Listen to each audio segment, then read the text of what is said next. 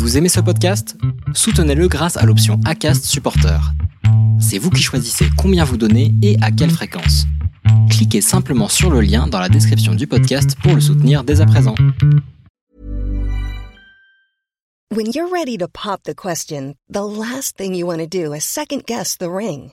At Bluenile.com, you can design a one-of-a-kind ring with the ease and convenience of shopping online. Choose your diamond and setting. When you find the one, you'll get it delivered right to your door. Go to Bluenile.com and use promo code LISTEN to get $50 off your purchase of $500 or more. That's code LISTEN at Bluenile.com for $50 off your purchase.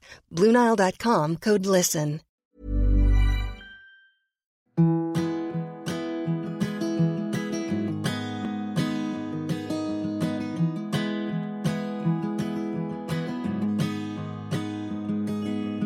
I'll be right behind you, Josephine.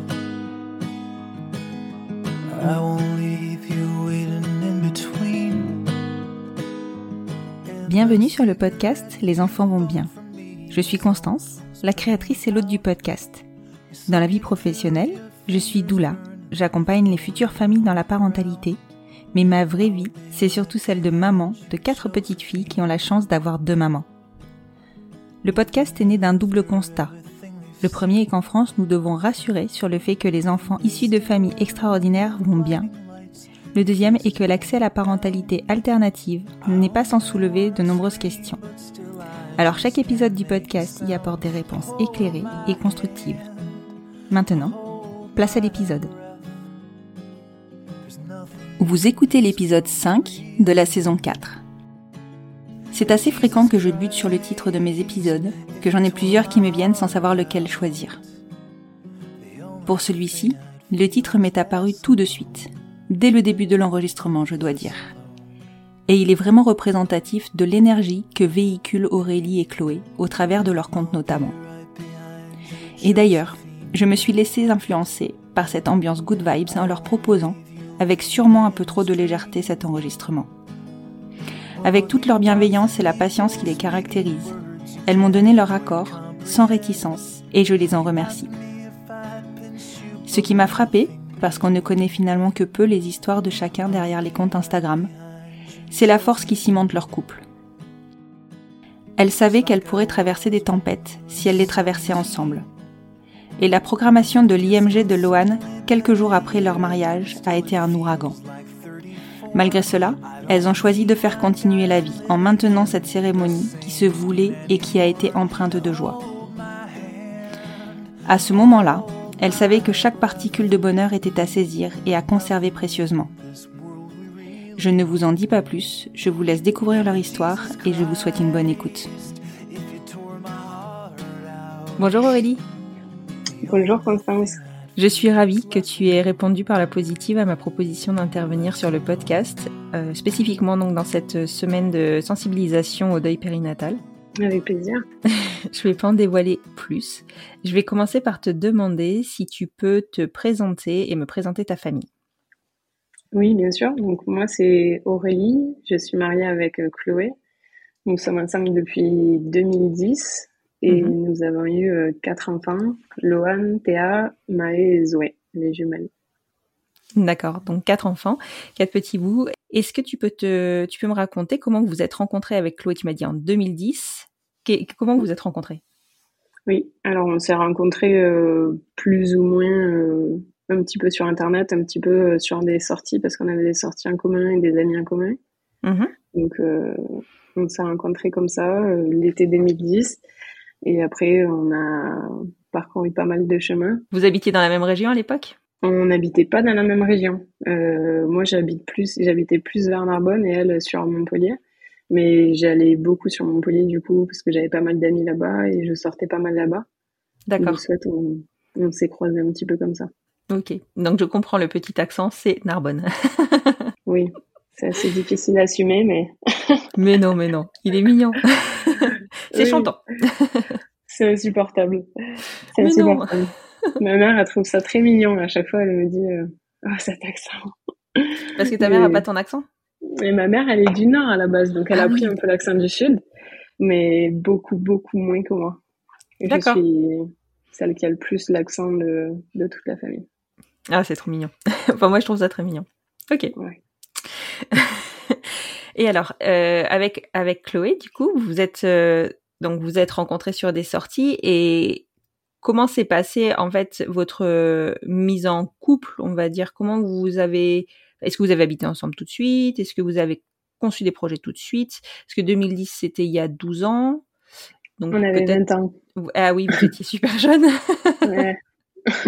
D'accord. Donc bon, et raconte-moi comment vous êtes mis, en... enfin comment vous avez construit votre couple.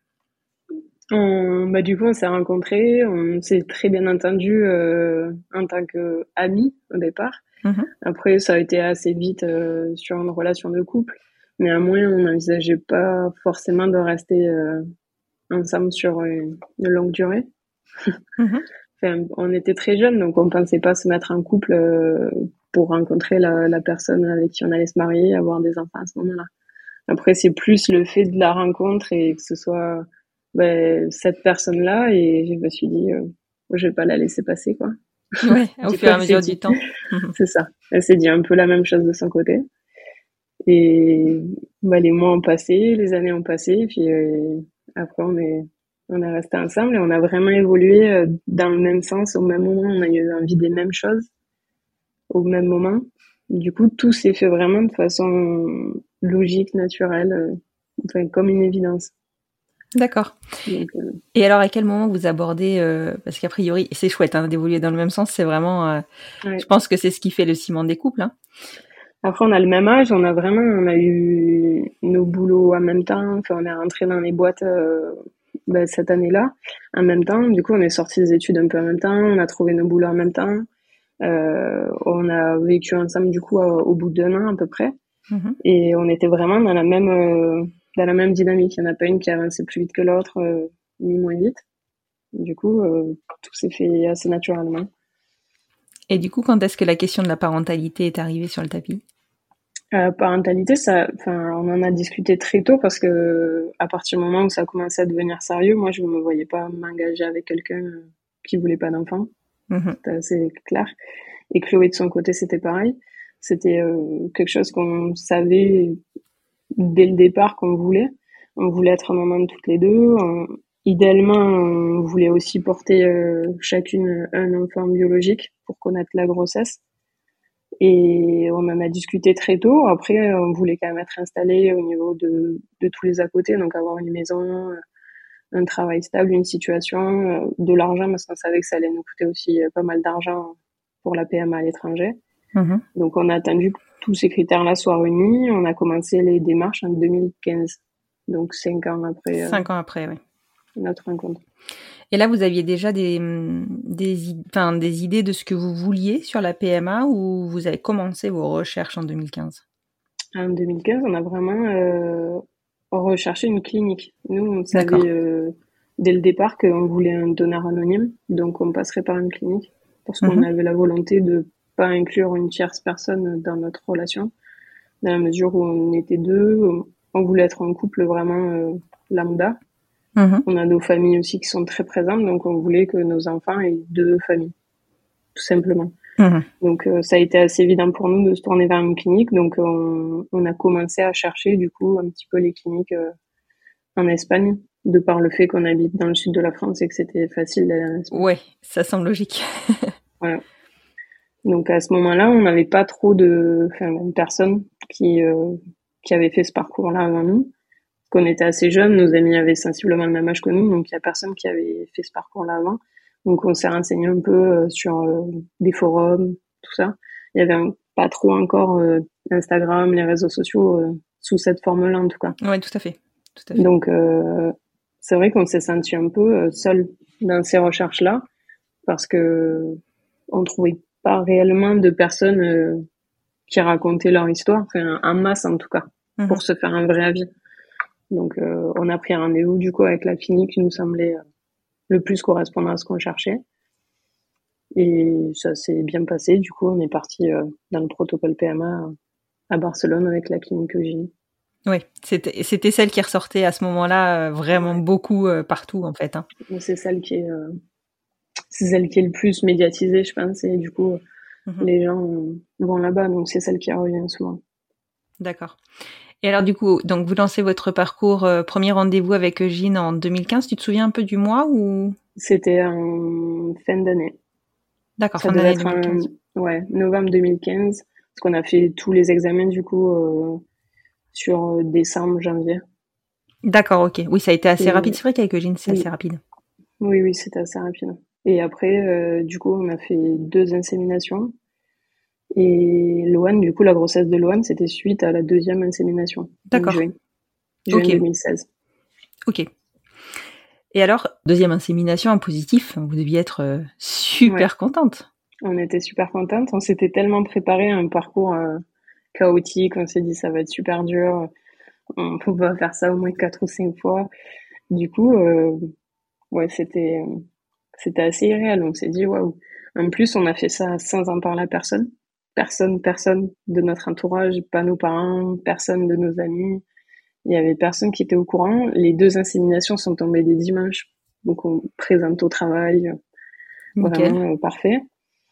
Et du coup, ben, une fois qu'on a eu euh, le petit plus, là, on a pris vraiment étape par étape. On s'est dit, oh, c'est trop beau pour être vrai, on va pas s'emballer. Donc, on a attendu la première écho, le rythme cardiaque, la grosse écho T1. Et après, on en a parlé du coup à tout le monde et on a annoncé euh, je suis enceinte. Mhm. C'est toi qui portais? Non, c'est Chloé qui a porté Loane et elle a porté Théa après. Ok, et donc du coup, euh, la, la, réaction de vos familles? Ah, Surprise, je assez ouais, stupéfait parce que ben, on avait 26 ans à ce moment-là, donc assez, on était assez jeunes. Et on leur, enfin, on leur en a toujours parlé hein, du fait qu'on voulait être maman et que c'est un projet euh, qu'on allait, qu'on allait envisager. Mais ils s'attendaient pas à ce qu'on le fasse sans en parler à personne. Et nous, on a fait ça pour se protéger. Euh, on s'est dit, euh, ça va déjà être assez compliqué si on a des échecs et tout. Ça en plus avoir la pression des autres qui nous demandent à chaque fois comment ça se passe, euh, si c'est positif, si c'est négatif, et que tout le monde en fait veuille, surtout par bienveillance, je pense, mais mettre un peu le nez dedans. Et on s'est dit, on va vivre ça à deux, comme si on était un couple lambda, voilà, qui essayait d'avoir un enfant, quoi. Mmh. Et du coup, à partir de la T1, bon, évidemment, euh, tout le monde est au courant, donc. Euh... Ouais, à la T1, euh, tout se passe bien. Euh, on nous dit que tout est tout est parfait. Il grossit bien, grandit bien. tout est dans les normes, même sur les sur les courbes assez au dessus. Donc parfait. Après, on était quand même beaucoup suivis parce qu'on avait un gynéco qui nous faisait des échos toutes les trois semaines. Ah oui, chouette. Donc, enfin, ouais. Mm. On a eu on a eu un parcours euh, assez suivi pour les grossesses suivantes aussi. Donc euh, on le voyait régulièrement, euh, tout, tout était nickel, selon les dires du, du gynécologue. D'accord. Et comment se déroule cette grossesse du coup après, après les premiers mois La grossesse, elle se déroule bien. Bah, nous, on voulait surtout que le bébé aille bien. Après, Chloé était beaucoup malade, donc ça c'était assez compliqué. Mhm. Mais on était tellement contente finalement que ça se passe comme ça. On, s'est dit bon, si c'est juste, euh, on est un petit peu malade, euh, c'est pour la bonne cause, quoi. C'est pas très grave. C'est vrai que les nausées, euh, du coup, on, les met, enfin voilà, on les met sur le compte de le bébé va bien. C'est ça. On pense à tous les gens qui sont malades pour des raisons bien plus graves et, et on dit que les gens qui ont des cancers, des choses vraiment, là, ils sont malades et en plus, c'est pour quelque chose d'assez dramatique. Là, nous, on mm. disait, c'est pour une grossesse, quoi. C'est, on va pas se plaindre en plus déjà qu'on a la chance euh, que ça ait marché, que ça ait marché assez vite. Donc, euh, elle était malade, mais elle le vivait pas mal, quoi. D'accord. Et à quel moment vous avez un, doute sur euh, sur Lohan et sur le fait que ça n'aille pas si bien que ça? Alors, on a été à l'éco T2, du coup, quasiment à six mois de grossesse. Puis ça a duré pas mal de temps il vérifie tout, tout est, tout est très bien, il vérifie, il fait le tour de tous les organes, toutes les mesures étaient correctes. Et là, on voit qu'il est un peu insistant sur le cœur, il reste un petit peu euh, dessus, il regarde un petit peu tous les côtés. Et il nous dit qu'il a un petit doute et qu'il préfère nous envoyer euh, sur un échographe référent euh, pour qu'il retire en fait ce doute et de, pour nous rassurer. D'accord. Parce que lui, il est pas sûr et il veut pas s'avancer à nous dire euh, quoi que ce soit. Donc évidemment, euh, ça touche le cœur, donc on était assez inquiète. On a essayé de, de savoir un peu euh, qu'est-ce qui se passait, qu'est-ce que qu'est-ce qu'on pouvait avoir comme conséquence.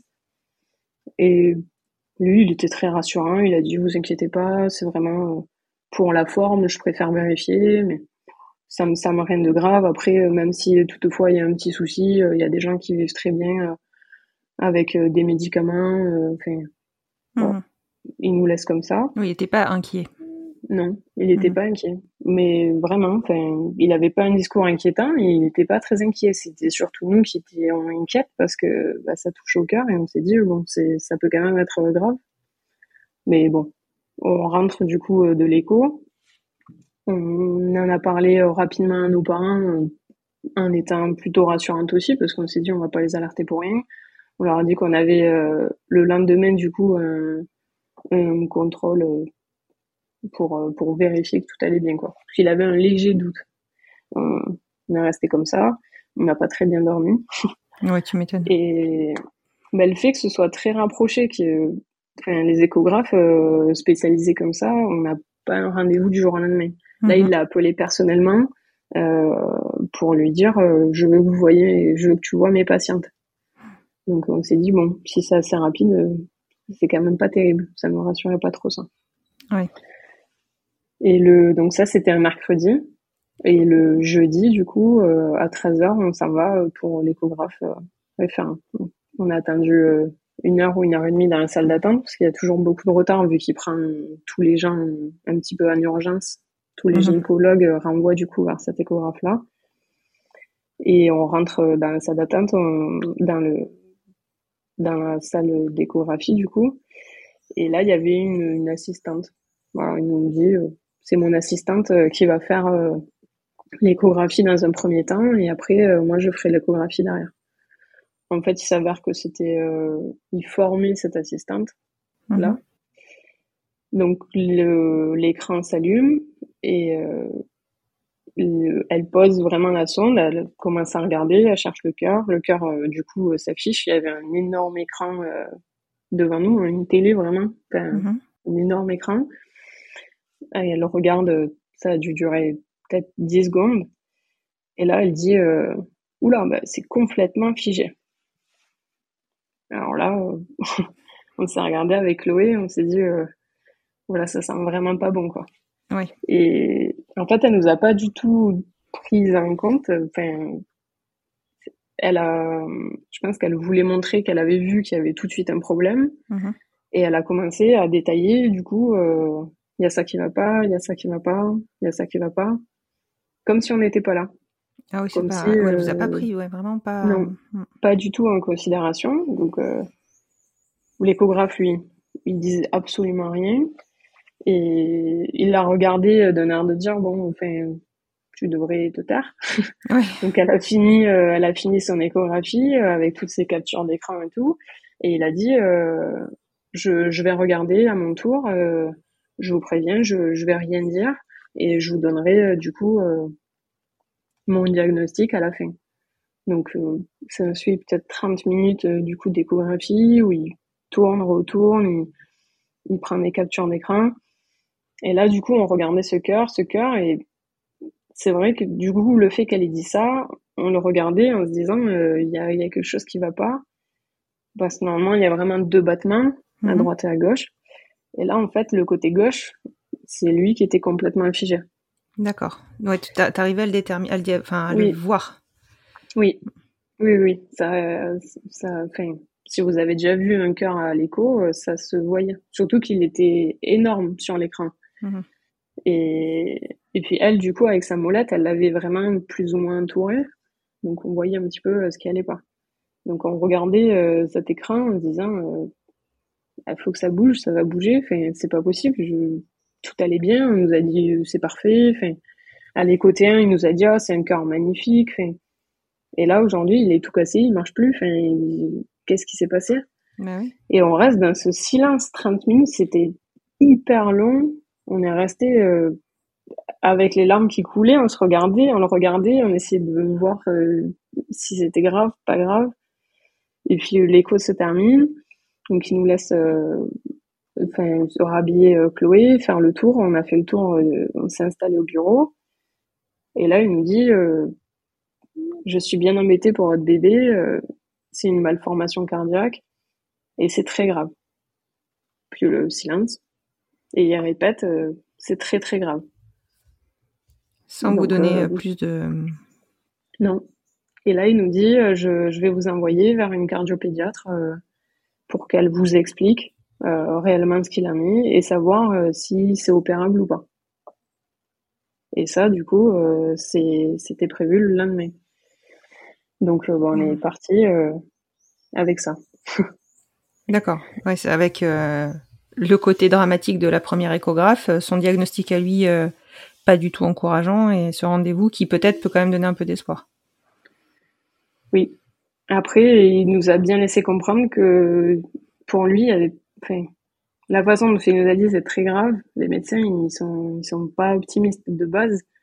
Mais là, c'était quand même très solennel. Enfin, mmh. c'était, là, moi, j'ai compris que, que c'était la fin. De toute façon, je pense que, je pensais qu'il s'en sortirait pas. Donc, euh, après, évidemment, on est rentré, on a commencé à regarder un petit peu euh, sur Internet, euh, euh parce qu'il nous a parlé d'une hypocontractilité.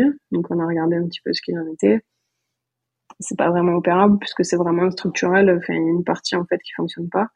Mhm. Et donc euh, le rendez-vous à la base était euh, prévu le lundi et il s'avère qu'on avait notre mariage qui était prévu le samedi. Ah oui, d'accord. Donc là, on était jeudi quand on a appris ça.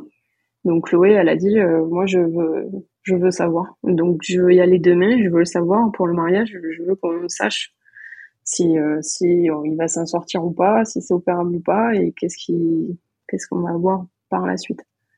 Et du coup, bon, la, la secrétaire, du coup, elle a été plus ou moins consciente, euh, elle a compris elle lui a expliqué qu'on se mariait le, le samedi. Donc, elle lui a dit, vous avez qu'à venir demain. Donc, on a été euh, à cette fameuse cardiopédiatre le vendredi. Et elle, donc, euh, on est rentrée, elle nous a dit la même chose, qu'elle allait faire son échographie euh, en silence, qu'elle allait prendre toutes les mesures et toutes les données avant de, de nous donner un peu le verdict. Et du coup, elle fait son écho, comme l'échographe. Et l'échographie, donc, euh, se termine, on se met à son bureau, elle nous sort sa feuille blanche et elle nous fait un dessin en nous disant, je vais vous expliquer en gros le fonctionnement d'un cœur et je vais vous expliquer le fonctionnement du cœur de votre bébé. Comme ça, vous allez essayer de, de comprendre un petit peu ce qu'il en est. Donc, elle nous fait un petit carré avec euh, des valves, des veines, des artères. Très simplifié, mais enfin, en tout cas assez simple pour qu'on comprenne. Mhm. Et elle nous explique du coup cette hypocontractilité. elle nous dit euh, Je suis vraiment embêtée, mais ce ce sera pas opérable. Je préfère ne pas vous laisser de faux espoirs, euh, à part tomber sur, euh, sur un, un protocole d'essai, en fait. Mais sinon, actuellement, on n'a aucun protocole euh, d'opération pour régler ce, ce genre de malformation. Donc voilà, ça c'était le vendredi. Et mhm. ensuite, on nous renvoie, donc elle nous explique qu'il faudra prendre euh, contact avec le centre pluridisciplinaire de diagnostic prénatal pour la semaine d'après. Et on se mariait du coup le lendemain. Bah oui. Ça a dû être une épreuve. Enfin, votre mariage a dû être une épreuve. Bah déjà, on est on est sorti de là et on s'est dit euh, bon, qu'est-ce qu'on fait? Parce que on a appelé nos, nos mères respectives pour leur dire du coup que que là, elles nous avaient vraiment pas laissé d'espoir et que que ça allait être euh, terminé. Et euh, moi, ma mère m'a dit t'inquiète pas Aurélie, je m'occupe de tout, je, je vais tout annuler, vous embêtez pas avec ça, on va tout gérer à votre place pour le mariage. Et puis de l'entendre dire ça, euh, j'ai dit mais non, non, enfin tu vas rien annuler, euh, je, te rappelle. Et, et là à ce moment-là, on, était en route pour la salle, on devait voir les derniers préparatifs de la salle euh, pour le mariage le lendemain, mm qu'on avait rendez-vous à 16h avec la dame qui gérait l'organisation du mariage. Et on a quand même été, du coup. Ouais. Et sur la route, on s'est dit, euh, mais qu'est-ce qu'on fait, On va se marier, mais en même temps, c'est tragique, c'est bizarre de se marier dans, dans ces circonstances-là. Et puis on s'est dit, bon, après tout, euh, c'était prévu comme ça. On va déjà vivre un truc assez moche. On va pas en plus euh, laisser ternir tout le reste de notre vie par rapport à ça. On devait se marier. Si on se marie pas là, il sera plus jamais là à notre mariage. Donc c'était prévu comme ça et il est bien vivant, il est avec nous et on va se marier avec lui. Et du coup, on s'est rappelé pourquoi on voulait se marier. On s'est dit que la meilleure des raisons, c'était notre amour et que même si on vivait ça, notre amour, il changerait pas et que du coup, on allait quand même se marier. Mhm. Donc, euh, voilà. C'était assez évident. On s'est dit, euh, on va garder le mariage prévu comme il était. Et on a été à cette euh, réunion. La dame nous a vu arriver avec des têtes d'internat.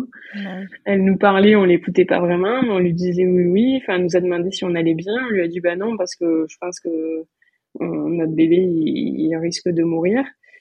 On lui a dit ça comme si on lui avait dit euh, je vais acheter le pain. Enfin, ne sais pas.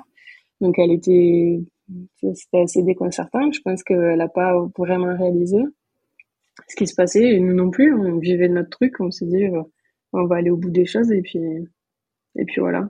On est rentré à la maison, on n'a pas du tout, du tout dormi. Je pense qu'on a dû pleurer toute la nuit. Vraiment, les maquilleuses, ont fait un sacré boulot parce que le lendemain matin, euh, on ne devait pas avoir une jolie tête. On a été le samedi euh, s'occuper de la mise en place des chaises, de, des nœuds, de, tout ce que tout ce qui reste à faire. Mm-hmm. Et on a envoyé un message du coup euh, à tous les gens qui étaient tous les invités en leur disant, euh, en leur expliquant en fait la situation, qu'on avait appris cette nouvelle-là, qu'on avait quand même décidé de se marier et qu'on les remerciait d'avance de, de venir dans la bonne humeur et pas dans la tristesse, quoi. Hmm. Parce qu'on avait assez de peine, nous, à gérer, sans en plus avoir à gérer la peine des autres. Donc, euh, on leur a dit, les plus tristes dans l'histoire, c'est censé être nous. Donc, euh, voilà, on vous demande un petit effort, mais on veut que ce soit un joli mariage. On, on voulait un mariage comme ça. Donc, euh, on va se mettre dans une bulle un petit peu entre nous et puis ça va se passer comme ça devait se passer. Et c'est ce qui s'est passé. Ouais, ils ont réussi à faire abstraction du, contexte de vos invités. Bah déjà nous, on s'est dit voilà, on va on va poser tous les problèmes, on va aller à notre mariage, on va se marier, ensemble. Euh, on s'est mis vraiment dans une bulle, euh, vraiment d'amour, de, tendresse, de, enfin, ensemble. On était vraiment euh, nous et tous les autres. On a vécu ça avec tout le monde, mais en même temps, euh, comme si on était deux. C'était assez, euh, assez bizarre, comme si les gens ils, ils étaient là, mais sans vraiment nous atteindre.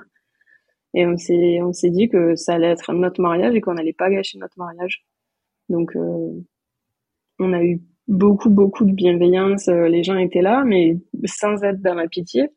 Euh, c'était, euh, je suis là, mais je respecte aussi, voilà, le, je rentre pas dans ta douleur, quoi. Mmh c'est pas facile à faire, ça, parce qu'on est toujours embêté face à quelqu'un qui vit un truc dramatique, mais. Ouais, c'est difficile. C'est difficile de trouver sa place en étant mmh. ni trop intrusif, ni trop loin, en étant présent, mais mais pas curieux. Enfin, tout le monde a trouvé à peu près sa juste place en tout cas, et ça s'est très bien passé. Et on regrette vraiment pas parce que je pense que si on avait annulé, je suis pas sûre qu'on se soit, qu'on se serait remarié derrière. Ah oui. En tout cas, pas dans l'immédiat. Oui. Donc euh, voilà, ça a été vraiment un moment hors du temps le mariage, hors du temps, hors de la réalité. On s'est dit qu'on reprendrait les problèmes euh, plus tard. Mmh. et qu'on les laissé de côté. Ouais, vous êtes mis vraiment, vous avez fait une parenthèse, quoi. Ouais, vraiment. C'était. Ouais.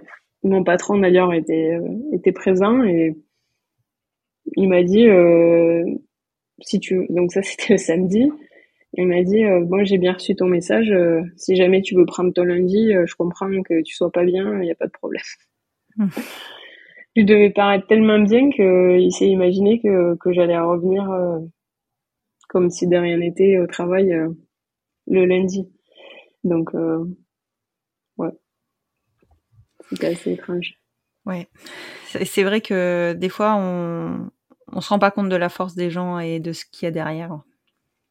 Ouais. Après, on a reçu énormément de, messages nous disant qu'on était hyper fortes et enfin, nous on n'a rien fait de très fort, c'est juste qu'on s'aime énormément et que bah là on avait besoin de ça en fait. C'était c'était bien aussi pour nous. Les gens ils ont peur d'être heureux devant les gens qui sont tristes, mais moi je veux pas voir tous les gens tristes à cause de moi. Donc ça m'allait très bien que les gens soient présents à mon mariage, qu'ils soient qu'ils soient heureux à mon mariage et que ce soit un mariage euh, comme tous les autres en fait. Mmh. Je voulais pas un mariage dramatique où tout le monde allait avoir pitié de nous parce qu'on vivait un, un truc horrible. Fait, je le savais déjà ça. J'avais pas besoin de ça. Et là, on s'est dit justement, on va, on va prendre vraiment, on va remplir le réservoir de d'amour, d'affection, de, de bienveillance, de tout ça. Et après ça, par contre, on savait qu'on allait se couper de tout le monde. Ouais. Parce que bah, derrière, on, savait la réalité qui nous attendait. Et nous, on savait, parce qu'on a cette relation assez fusionnelle et que c'est comme ça, qu'on allait se couper des autres. Parce que les autres, euh, les, ça allait être plus douloureux qu'autre chose. Alors que nous, on se comprenait vraiment, on vivait les mêmes choses. Et on savait qu'on allait peut-être faire du mal à certaines personnes proches de nous, notre famille proche, en les laissant de côté, mais on avait besoin de ça. Oui, ça, ça, de toute manière, euh, ça ne se juge pas. Hein. Mm. Chacun réagit à sa façon euh, face au deuil. C'est impossible de même de prévoir ou d'anticiper comment on va réagir. Bien sûr. Nous, après, on a vraiment eu la chance de le vivre, euh, de le vivre ensemble. Chloé, qui elle portait Loane, du coup, a toujours mis un point d'honneur à, à, dire à tout le monde, et je pense qu'elle en était persuadée que j'étais aussi, très, aussi triste qu'elle et que je vivais la même douleur qu'elle, que c'était pareil, que c'est pas parce que je le portais pas que que c'était moins pire pour moi. Et je pense qu'elle s'en est persuadée. Elle, ça lui faisait du bien de se dire que que c'était le cas et du coup, bah, on était deux à vivre ça. Et même si moi, j'en étais pas persuadée, je me disais que ça devait quand même être différent pour elle. Je pense qu'elle, ça, ça lui faisait du bien de s'en convaincre. Et de ce fait-là, on a vécu vraiment la, le deuil d'une façon vraiment très semblable. Mhm. Et vous aviez pris rendez-vous avec le centre de diagnostic prénatal le vendredi ou vous l'avez pris euh, enfin, le lundi? Alors, le, la cardiopédiatre, en fait, euh, nous a dit que sur des problèmes cardiaques comme ça, il y avait de toute façon une commission tous les lundis et que notre dossier allait passer en commission le lundi et que suite à cette commission, on serait rappelé pour savoir si euh, une IMG du coup était acceptée ou pas. Sachant que on nous en avait pas réellement parlé. Oui. Donc vous, avez la commission a eu lieu hmm. et ils nous ont appelé en nous disant euh, votre dossier du coup est passé en commission. Euh, si une IMG est envisageable pour vous, en tout cas nous on l'acceptera. D'accord, oui. En fait, ils vous l'ont pas imposé. Ils vous ont en tout cas. Hmm. Il n'y a rien qui est imposé. C'est ça qui est affreux. Hein.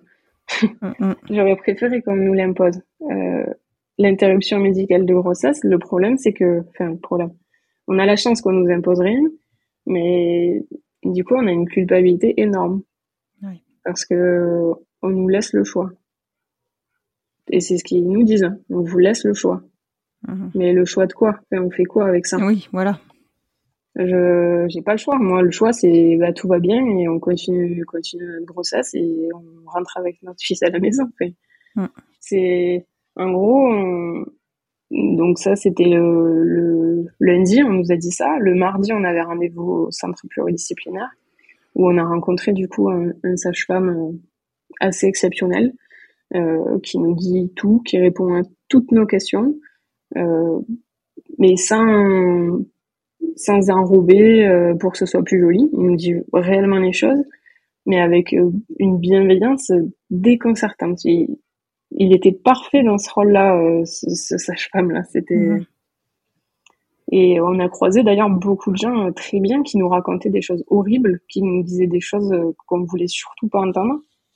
Et pour autant, il, il restait à leur juste place.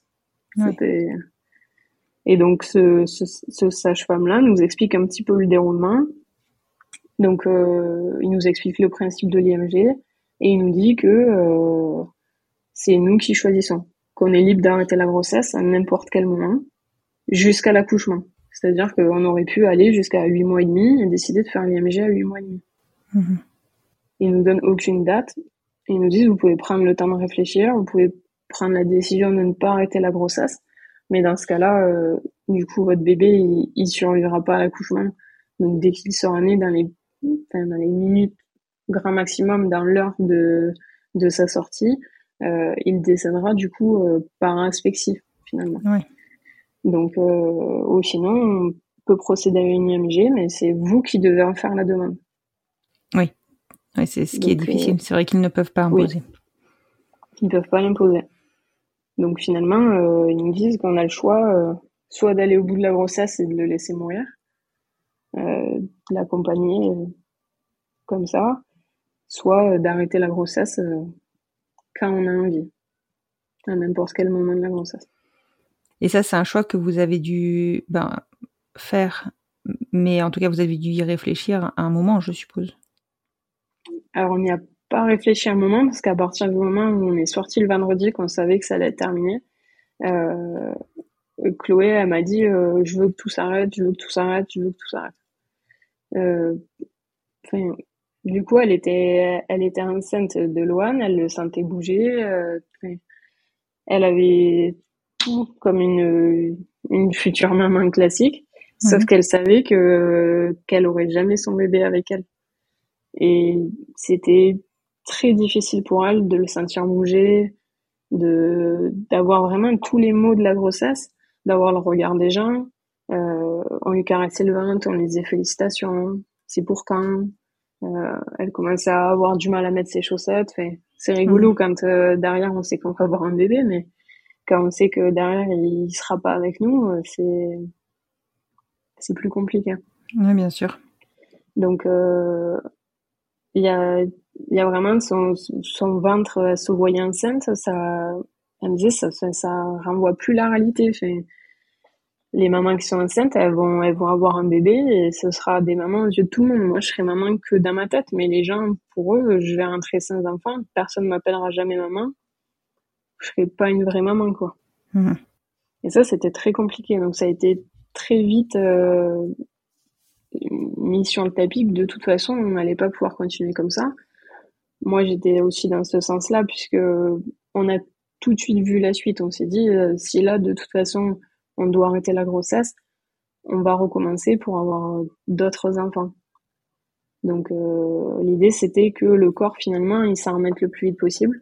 Et le fait d'arrêter la grossesse euh, à six mois, c'était moins compliqué et moins traumatisant pour le corps que d'aller jusqu'à terme, prendre le risque qu'il y ait une césarienne, des complications, et du coup de devoir attendre beaucoup plus longtemps.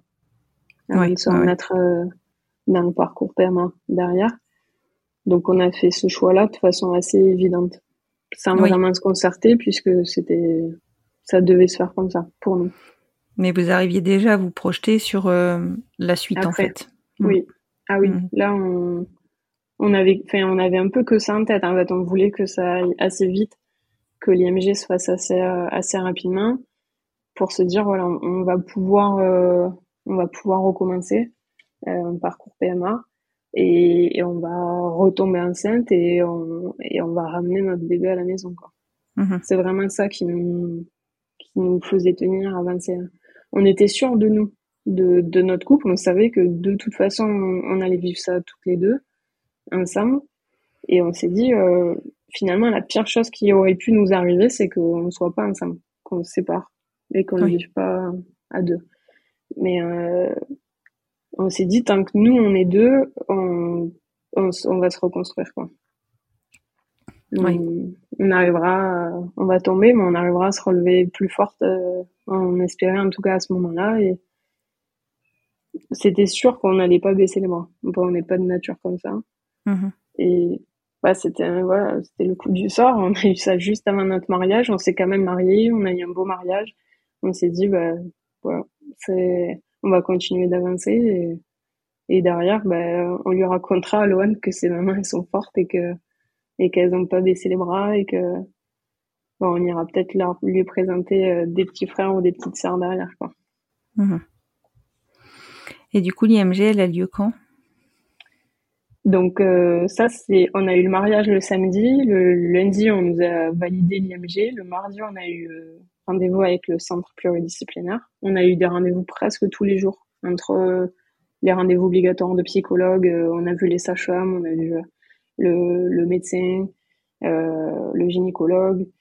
On nous a expliqué un petit peu tout, on nous a expliqué le après, euh, les choix du coup euh, si on voulait euh, garder le corps si on voulait l'enterrer faire plutôt une crémation enfin tous ces choix là enfin horrible mhm. et elle est rentrée elle a été hospitalisée le dimanche pour la mise en place du protocole de déclenchement.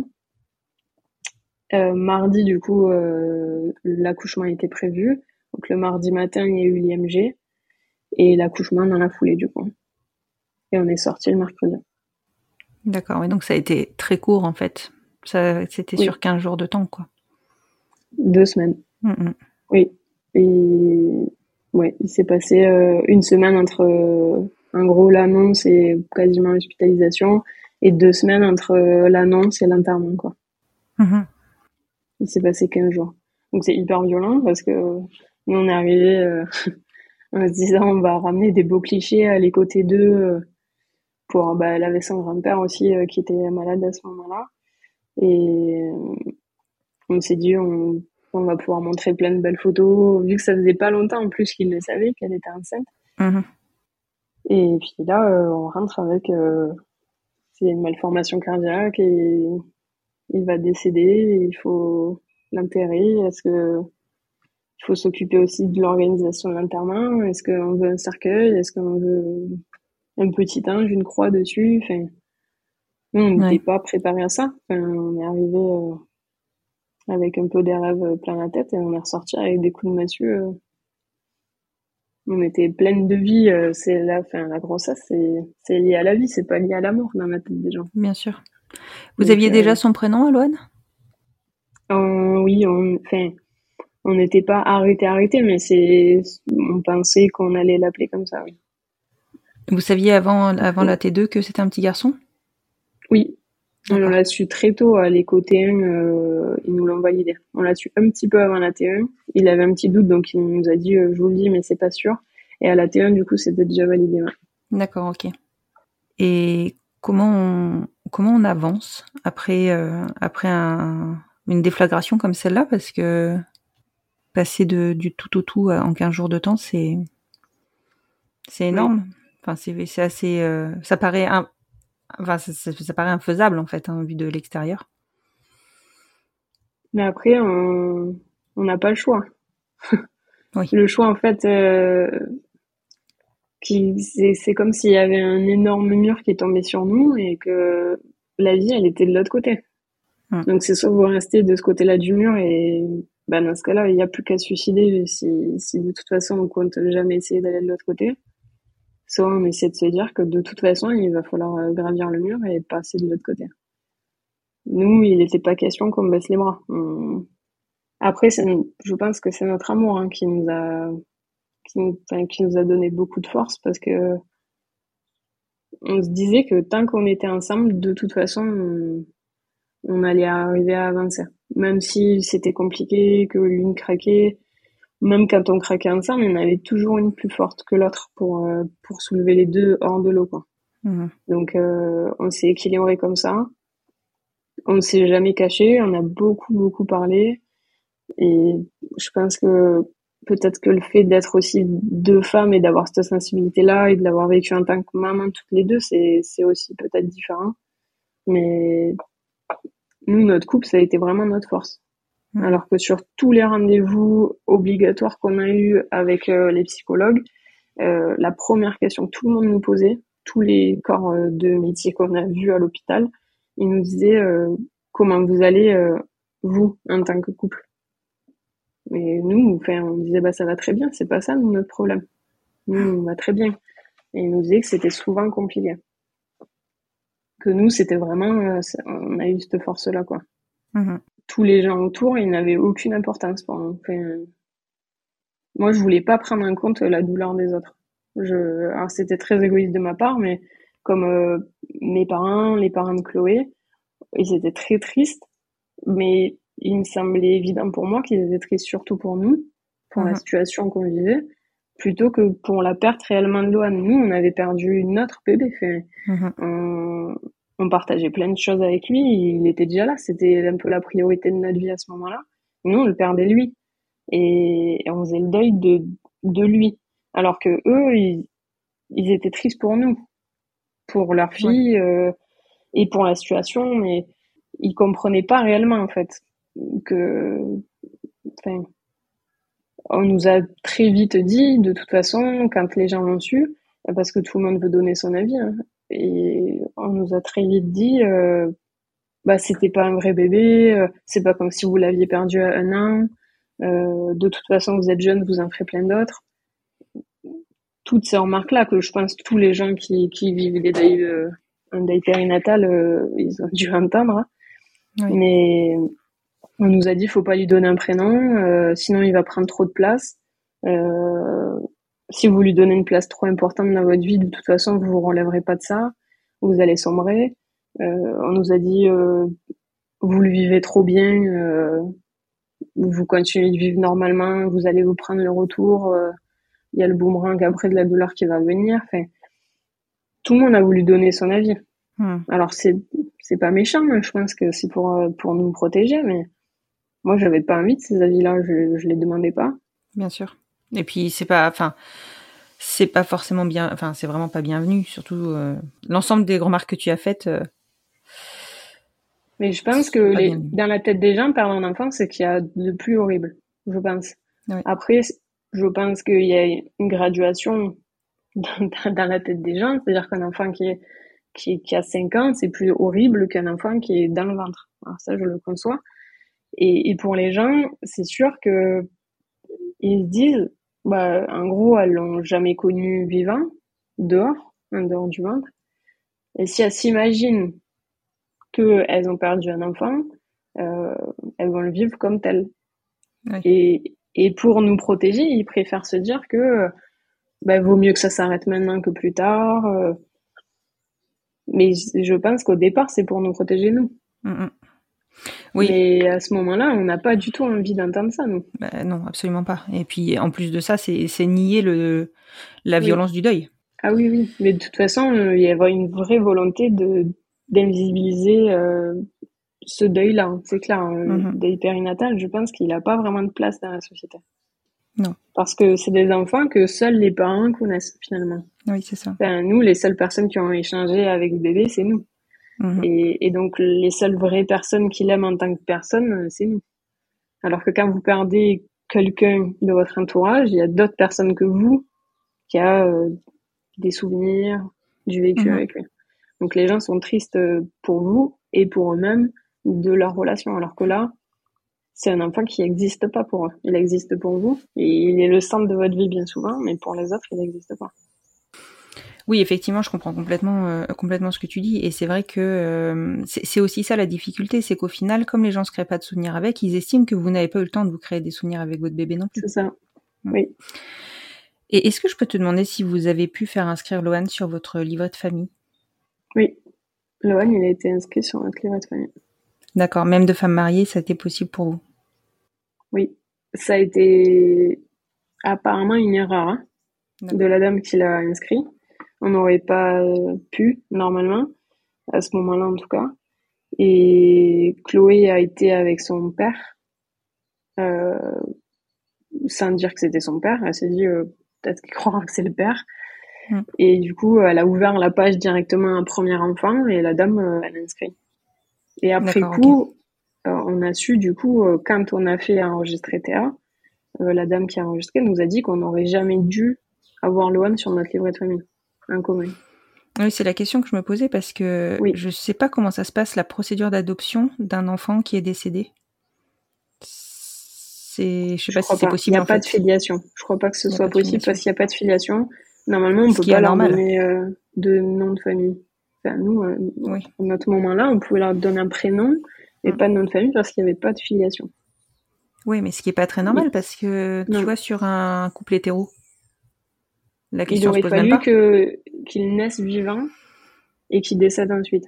D'accord, ok. Là, c'est le fait qu'il est, il est né sans vie. D'accord. Il est mort-né. Sur le livret de famille, c'est écrit mort-né. Alors qu'il était bien vivant dans le ventre. Mais là, Mhm. le côté vivant ne prend son sens pour l'état civil que lorsque il y a une date de naissance et une date de mort. D'accord. Ok. Que là, c'est pour ça que l'interruption médicale est possible que à la, jusqu'à l'accouchement, en fait. Euh, Mhm. Ils arrêtent le cœur du bébé in utero. D'accord. Oui, parce que justement, il n'y a pas de notion de vivant, sinon ce serait considéré comme de l'euthanasie. C'est ça. C'est ça D'accord, ok. Oui. Ok. Et du coup, vous aviez cette volonté de, de vous relancer rapidement dans un parcours de PMA. Est-ce que vous avez pu vous relancer rapidement? Oui. Ah oui, oui, on s'est relancé rapidement puisque Lohan, il est euh, du coup né, mort-né, euh, le 6 décembre 2016 et on est retourné à la clinique en avril 2017. D'accord, oui. Donc, euh, assez rapidement, ouais. Dès qu'elle a eu son retour de couche, on a repris contact avec la clinique, on a passer un cycle et un ou deux cycles, et ensuite on est on est retourné à la clinique. Est-ce que vous avez eu des explications sur cette malformation cardiaque ou pas du tout? C'est à pas de chance. D'accord. Ouais. ça, ça arrive, mais tu sais, comme je, je crois que parfois ils font des prélèvements pour pouvoir euh, avoir un- une réponse. euh, Non, Parce- nous on a on a autorisé l'autopsie, euh, tout ça, de manière à comprendre, mhm. mais il y avait aucune autre malformation. C'est une malformation complètement isolée et ils nous ont dit qu'on avait un risque sur peut-être 40 000. Et il a fallu que ça tombe sur nous. Mais donc, du coup, aucun risque, entre guillemets, que ça De engage les grossesses suivantes. D'accord. Non. Ok. Et le, le choix que Chloé porte, la deuxième grossesse, ça a été Ah, évident. ça, c'était, oui, c'était évident pour nous. Moi, je voulais surtout pas lui prendre sa place. Je pense que pour se reconstruire, elle, elle en avait vraiment besoin. Et je, enfin, après cette épreuve-là, je, je me voyais pas porter moi. Mhm. Parce que, ben, elle s'était lancée là-dedans. Euh, et je me disais que s'il fallait que quelqu'un ait- un enfant biologique et pas l'autre, parce que euh, si on avait des triplés, par exemple, euh, Ça peut arriver. je- voilà, ça peut arriver. Dans ce parcours-là, on le sait. Et je je me voyais pas euh, avoir des triplés moi et, et Chloé, du coup, pas d'enfant biologique alors qu'elle en avait eu et qu'on l'avait plus avec nous. Donc, euh, on s'est même pas posé la question. C'était évident pour toutes les deux que, que c'était Chloé qui allait reporter derrière. Et vous, votre projet de vie, c'était, vous aviez une idée du nombre d'enfants que vous vouliez? Idéalement, nous, on, on voulait avoir deux enfants et porter chacune un enfant. D'accord. Après, euh, trois, c'était c'était mieux que un. Mhm. Mais bon, donc on se disait que si jamais on avait des jumeaux dans l'eau, c'était pas gênant. Après quatre, ça commence à faire beaucoup. Pour la région, c'est compliqué de se loger. c'est vrai que ça demande un peu plus d'espace. Oui, c'est ça. Non, mais enfin, rire, oui. Deux, c'était très bien. Après, on n'était pas fermé sur trois, mais vraiment, ça nous tenait à cœur que chacune ait une grossesse et qu'on ait un enfant euh, biologique et une grossesse chacune.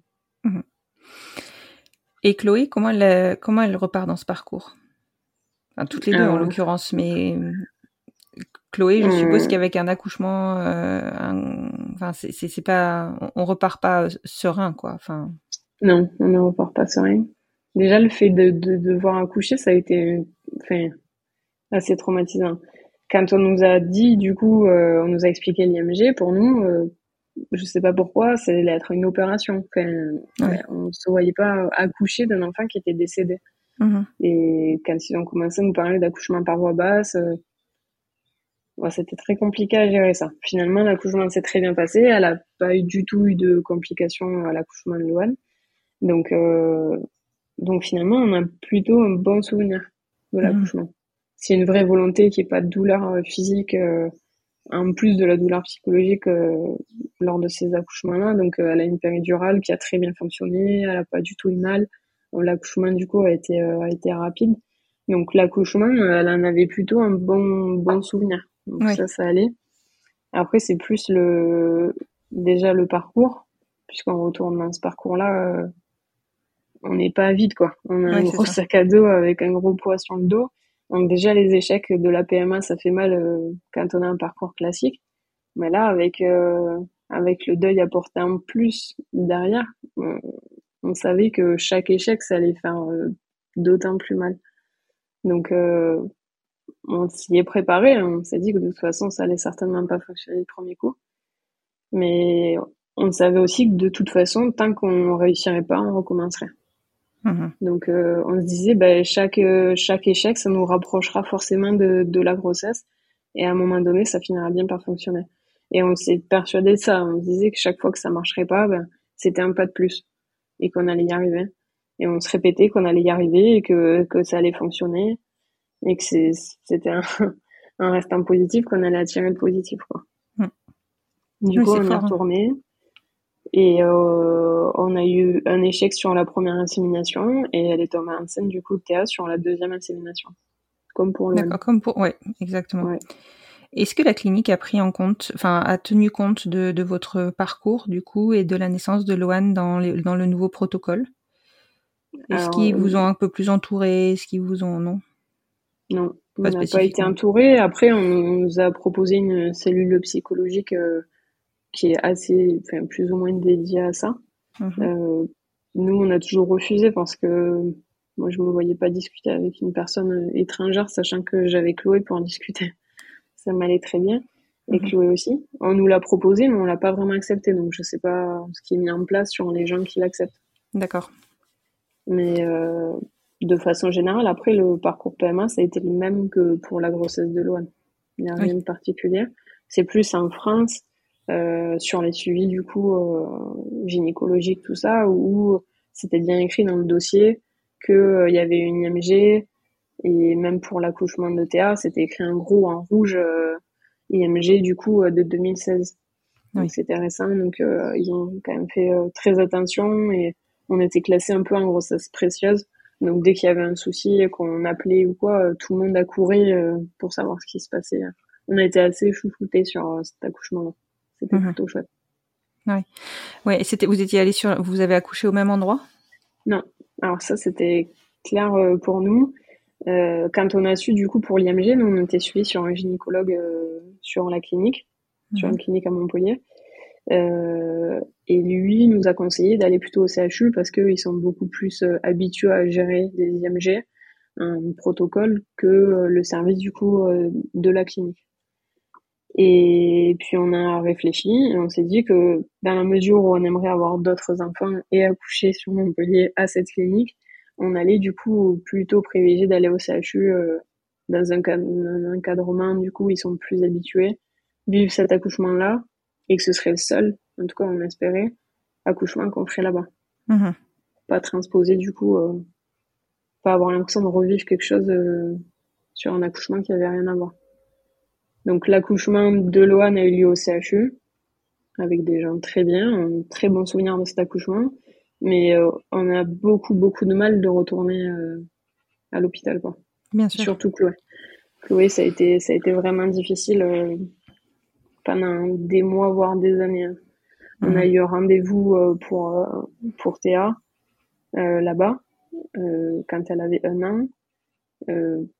C'était vraiment difficile. Donc elle a- on est arrivé sur la façade et qu'elle a revu, on- enfin, elle a tout revécu en quelques secondes et on voulait pas associer ça vraiment euh, sur une autre grossesse.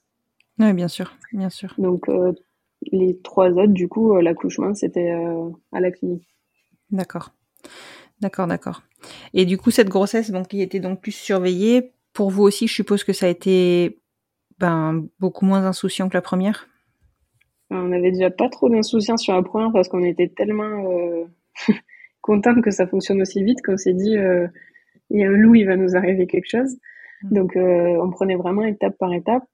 Mais pour la grossesse de, de Théa, euh, ça a été pire parce que, euh, pff, enfin, en gros, on, on, on allait aux échos et, et derrière on allait euh, au cimetière, quoi. Enfin, donc euh, on n'arrivait pas à se projeter. On se disait, euh, on se projettera avec elle euh, une fois qu'on va la ramener à la maison et qu'on va nous dire, voilà, enfin, on va pas vous la prendre, quoi.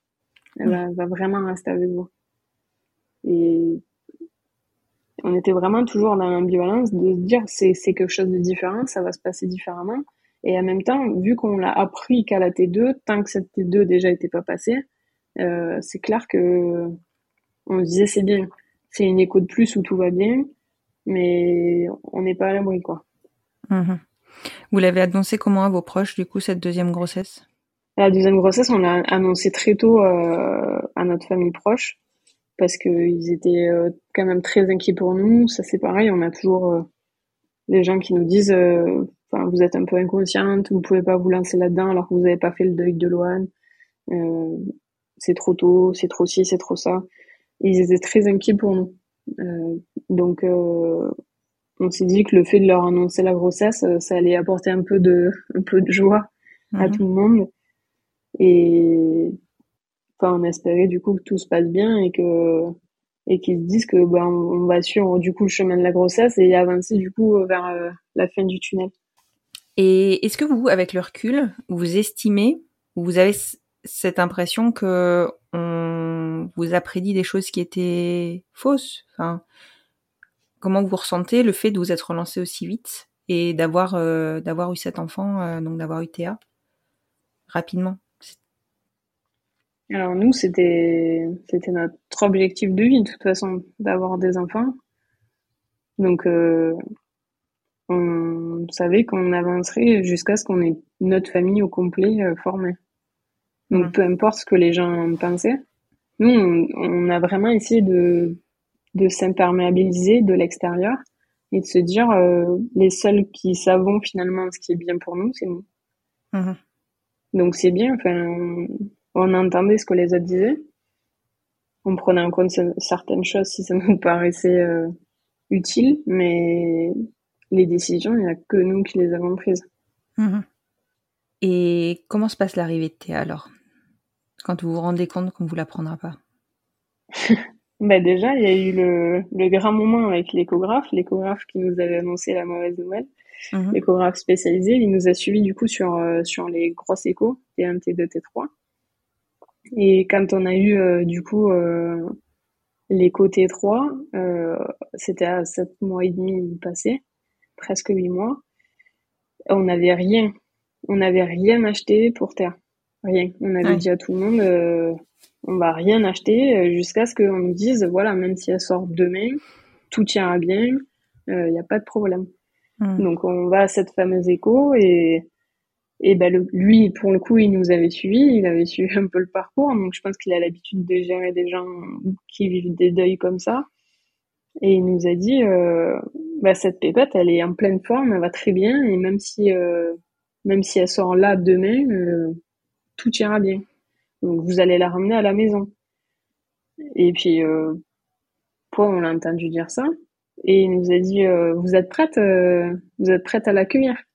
Et puis on s'est regardé, on a dit, bah, c'est vrai qu'on s'est pas trop projeté. Et elle nous a mis un peu un coup de pied aux fesses en nous disant, euh, là, vous allez sortir de l'échographie, vous allez partir dans les magasins de bébés, vous allez commencer à acheter des choses parce que votre fille, elle va, arriver bientôt et, il faut l'accueillir euh, comme il faut, quoi. Mmh. Et, et, là, ça ça va pas se répéter. C'est, c'est, il y a tout qui va bien, donc euh, il y a aucune raison que ça se passe mal, donc vous allez rentrer à la maison avec. Et ça nous a fait du bien. Je pense que c'est ça dont on avait besoin. Lui, on lui faisait vraiment, vraiment confiance parce que il est très bon dans ce qu'il fait. Mhm. Il est très, très, très humain, euh, ce, ce, cet échographe-là.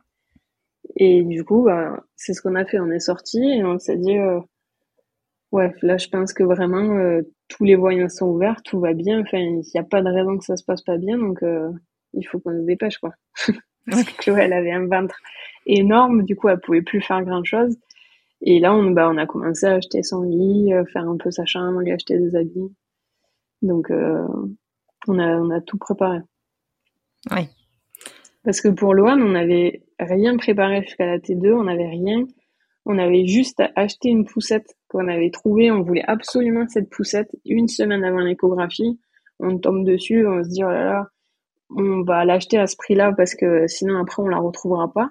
Mhm. C'est la seule et unique chose qu'on avait acheté pour lui. Et une semaine après, euh, il nous arrive ça, euh, le verdictum. Du coup, euh, Théa, on ne nous a rien acheté. On était tétanisés de se dire euh, ça va nous porter la poisse. bien sûr. Du coup, on a attendu, attendu, attendu. Et puis finalement, tout s'est bien passé. L'accouchement était parfait. Euh, enfin, elle a eu une péridurale qui a hyper bien fonctionné. Euh, Théa était, avait un gros poids, donc euh, ça on appréhendait beaucoup aussi euh, qu'elle ait un tout petit poids et que du coup on, enfin, on fasse un peu le parallèle avec Loan qui était lui tout petit. Mhm. Et voilà, elle était bien dodue, elle avait bien bossé, elle avait tout fait comme il fallait pour que ça se passe bien. C'était très bien pour nous que ce soit une fille parce qu'on s'est dit au moins c'est vraiment euh, ça sépare bien les choses euh, dans notre tête. On n'a pas l'impression qu'il va revenir euh, tout ça. Enfin, Bien moi. Loan, il, il reste euh, Loan, euh, voilà, il- et puis TRCTA, ça a rien à voir. Et derrière, bon, on eu que des filles, donc c'est très bien. Et donc deux petites euh, poulettes qui sont arrivées euh, Ouais, en 2000, Ouais, on a- 2020, 2019, 2020, 2021. 2021. Théa, du coup, est née en février 2018. Et on est retourné à la clinique en décembre, donc euh, très tôt dans la Ah même oui. année. Parce qu'on s'est dit, euh, si ça prend un peu de temps, euh, au moins on voulait qu'elles aient pas trop d'écart. Finalement, ça a été un peu plus compliqué que prévu le, le parcours pour moi. Mhm. Donc, moi, j'ai fait quatre inséminations, une fille et deux transferts, du coup, avec une fausse couche, un curetage, machin, entre temps. Donc, ça a Ah pris oui. un peu de temps. Et je suis tombée enceinte des jumelles en juillet 2020. Du coup, Juillet Et 2020. elles sont nées euh, ouais, en mars 2021. D'accord. Oui, donc en plus vous avez vécu euh, le par- les parcours dans le dans le confinement. Oui, mais c'était très bien. D'accord. Parce que tu as pu Parce accéder que- quand même. Vous avez pu accéder au. Oui, D'accord. Oui. Euh, pour euh, pour Théa, moi j'ai de toute façon c'était hors de question que que je sois pas là et Chloé pour moi pour les jumelles c'est pareil. C'est c'était impossible qu'on soit pas là. Du coup euh, pour les la grossesse des jumelles, je, suis restée une semaine pour du coup j'avais une prééclampsie donc été très suivie sur la fin de grossesse et on a laissé Théa chez les papis et mamie et elle est restée tout le long avec moi parce que du coup si elle sortait elle pouvait plus revenir Oui, voilà, c'est ça. Mm. mais euh, c'était impensable qu'elle soit pas là donc Oui. euh, donc elle est restée avec moi euh, tout le long et et les jumelles on était très inquiètes du coup euh, quand on a su que c'était des jumelles on s'est dit ça va être compliqué elles vont sortir avant donc bah si elles sortent à 7 mois un peu enfin Loan du coup est né à 6 mois Oui. on s'est dit ça ça va être euh, vraiment difficile euh, si on a un, un néonat et tout et finalement euh, tout s'est bien passé elles sont nées à 36 semaines euh, elles ont pas fait de néonat enfin, juste une journée et euh, elles avaient des jolis poids donc elles étaient plus petites que Théa mais quand même enfin bon, voilà Les trois vous ont entendu. hein. Elles ont entendu vos besoins. je pense que Loan nous a bien aidé Oui, c'est sûr. à chaque fois c'est bien. T'as bien fait les choses parce que on a trois pépettes en bonne santé tout va bien. En tout cas, votre parcours, il donne de l'espoir parce que euh, c'est vrai que souvent, euh, sur, enfin, particulièrement sur un premier, euh, une perte sur un premier, le Oui. fait de se relancer, de se, enfin, de toute manière, globalement, hein, je veux dire, sur un deuil périnatal, euh, se relancer dans une grossesse derrière, c'est forcément, on a perdu toute l'insouciance. Mais sur un premier, je pense que c'est, voilà, vous aurez jamais vécu une grossesse insouciante, jamais. Oui. Bah déjà, le parcours PMA, je, je pense que ça enlève une part déjà d'insouciance Bien parce sûr. que ça, ça rend les choses encore. Enfin, les choses sont plus précieuses parce qu'on a un investissement euh, psychologique comme tout le monde et tout, mais on a aussi un investissement financier, Mhm. a des contraintes euh, enfin, avec euh, les traitements, avec le travail, il faut un peu tout concilier. Donc déjà, quand on arrive à être enceinte, on se dit waouh, enfin, on a déjà parcouru une belle étape alors que Ouais, c'est sûr. un couple lambda qui a aucun problème de fertilité, euh, parfois ça leur tombe un peu dessus. Voilà, je suis enceinte. euh, Mhm. Nous, on a déjà tout le avant de ça. Et, et là, le fait de vivre un deuil euh, comme ça, euh, enfin, nous, l'IMG, c'est sûr que derrière, euh, euh, l'insouciance, on l'a vu plus du tout. Donc, euh, mais ça nous a quand même pas, pas empêché d'avancer. Et on s'est dit que bon, les choses devaient être comme ça. Finalement, si on avait eu Loan, on n'aurait peut-être pas Théa et peut-être pas Marie-Zoé. Mm. Voilà. Oui, tout à fait. C'est, On a eu la chance de vivre ça en couple à deux, de rester ensemble, de d'être sur la même longueur d'onde. On était vraiment d'accord sur sur tout. Enfin, il n'y en a pas une qui a voulu recommencer, pas l'autre. Il n'y en a pas une qui a plus voulu porter, pas l'autre. Enfin, c'est on avait vraiment un objectif euh, une demi-heure on s'est dit voilà on, recommencera euh, jusqu'à ce qu'on y arrive quoi et c'était vraiment on voulait que la famille soit au complet on se disait euh, on va tout mettre en œuvre pour y arriver et une fois qu'on aura tous nos enfants tous les enfants qu'on souhaite là on commencera à vivre tranquillement à apprécier les choses et, à apprécier d'être toutes les cinq donc ce que vous faites maintenant. ouais, mais c'est vrai qu'après, on voit les, les, choses euh, de façon différente.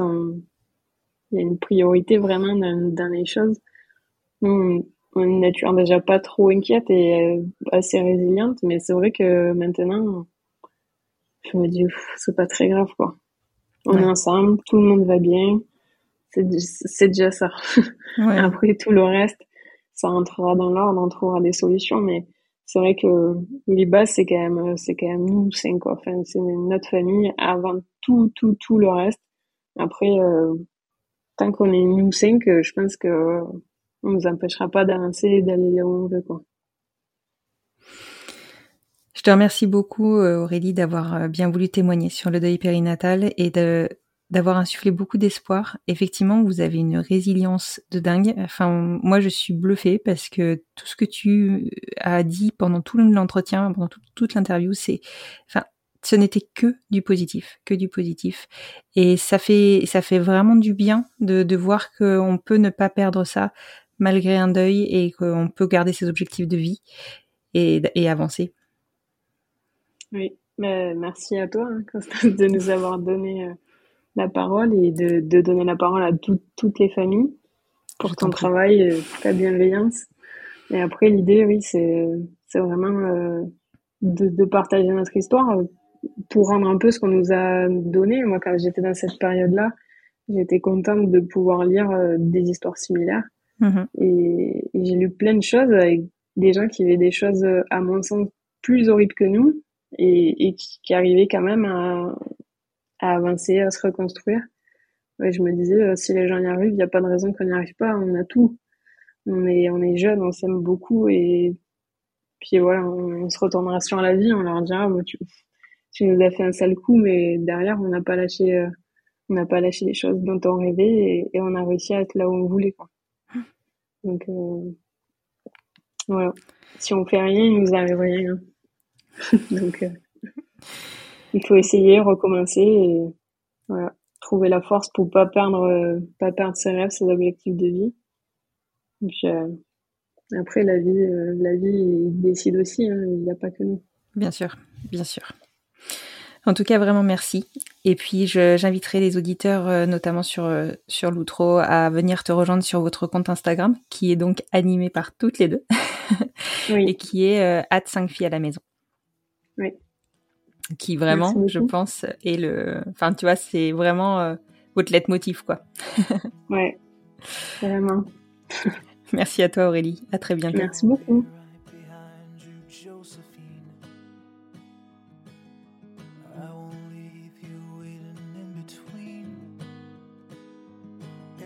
Depuis quelques années maintenant, le 15 octobre a été déclaré journée de sensibilisation au deuil périnatal. Ce deuil qui est très peu médiatisé et qui n'a pas sa place dans l'espace public, dont la douleur est très largement sous-estimée. Cette année, c'est une semaine complète qui lui est dédiée et c'est un grand pas dans la reconnaissance de la souffrance que vivent les familles qui ont perdu un bébé. Le deuil périnatal regroupe l'intégralité des décès d'enfants qui entourent la période de la naissance, entre 22 SA et 7 jours après la naissance, mais on est bien d'accord qu'on peut largement étendre ces dates. Un podcast avec lequel j'ai collaboré lui est dédié. Il s'agit du podcast Au revoir, animé par Sophie de Chivray.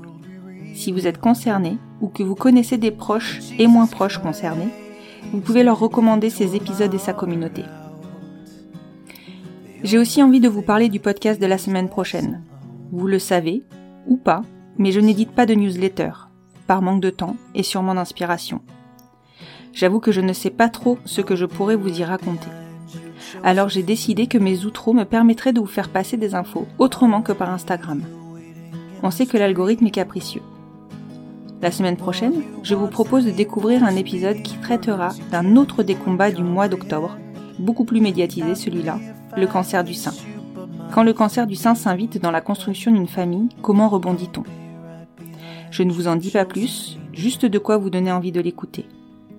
Enfin, vous me demandez souvent comment soutenir le podcast. Le meilleur moyen est de lui donner plus de visibilité partage sur les réseaux sociaux, notation sur les plateformes d'écoute, bouche à oreille, et je sais qu'il fonctionne bien. En gros, faites du bruit, plus vous en ferez, plus ma reconnaissance sera grande. Merci, merci, merci pour votre soutien. Je vous souhaite une excellente semaine.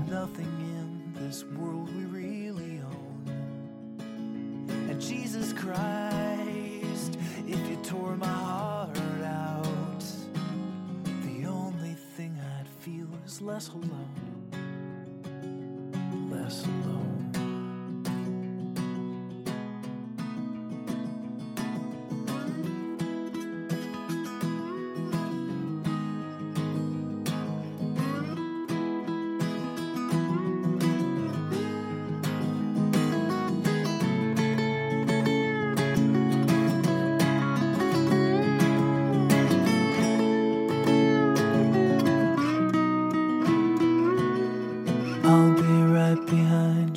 Josephine.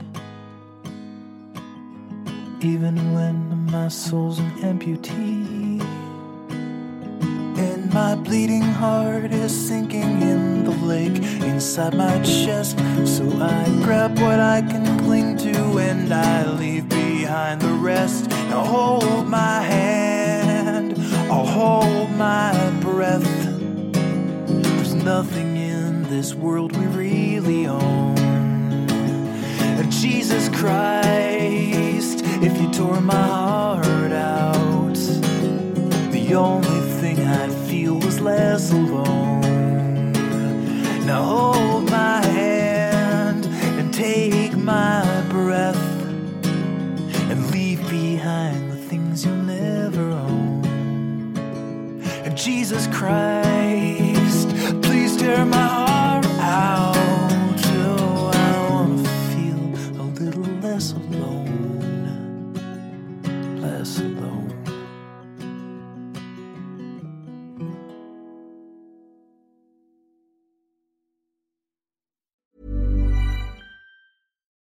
it's Paige DeSorbo from Giggly Squad. High quality fashion without the price tag. Say hello to Quince. I'm snagging high-end essentials like cozy cashmere sweaters, sleek leather jackets, fine jewelry, and so much more. With Quince being 50 to 80% less than similar brands.